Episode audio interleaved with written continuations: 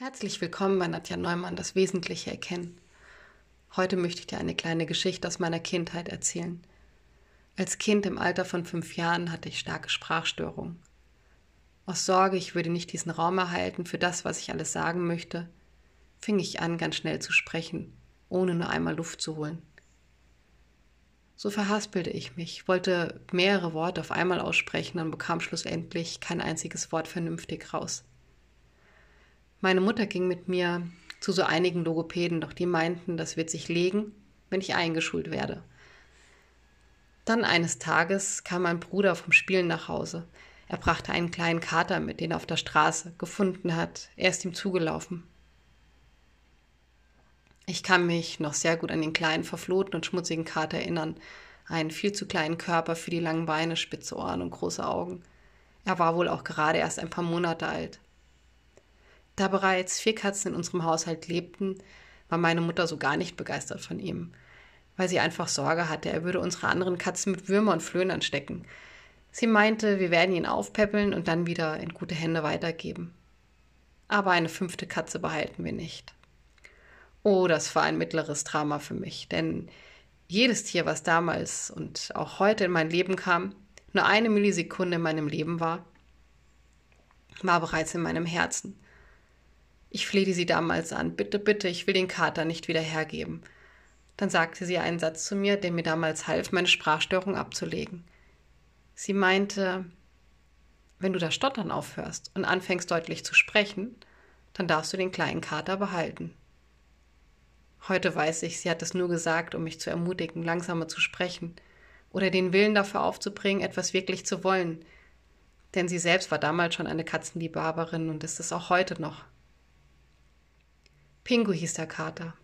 Er begleitete mich meine Kindheit, meine Pubertät, Jugend und bis zum Erwachsensein. Damals mit 19 Jahren ließ ich ihn in meinen Armen gehen.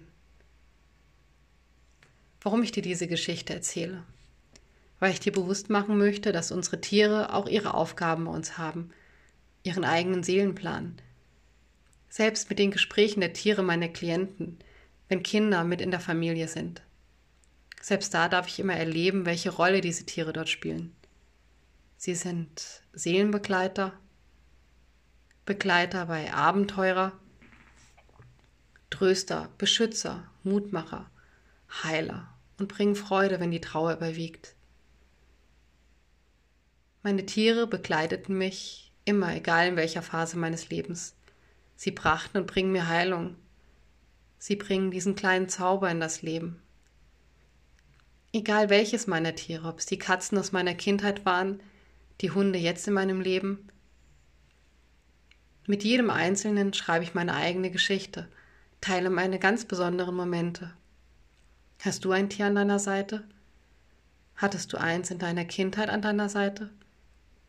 Kannst du dich noch daran erinnern, was du mit ihm erlebt hast oder welchen Zauber du spürst, bei deinem tierischen Begleiter, der sein Leben jetzt mit dir teilt?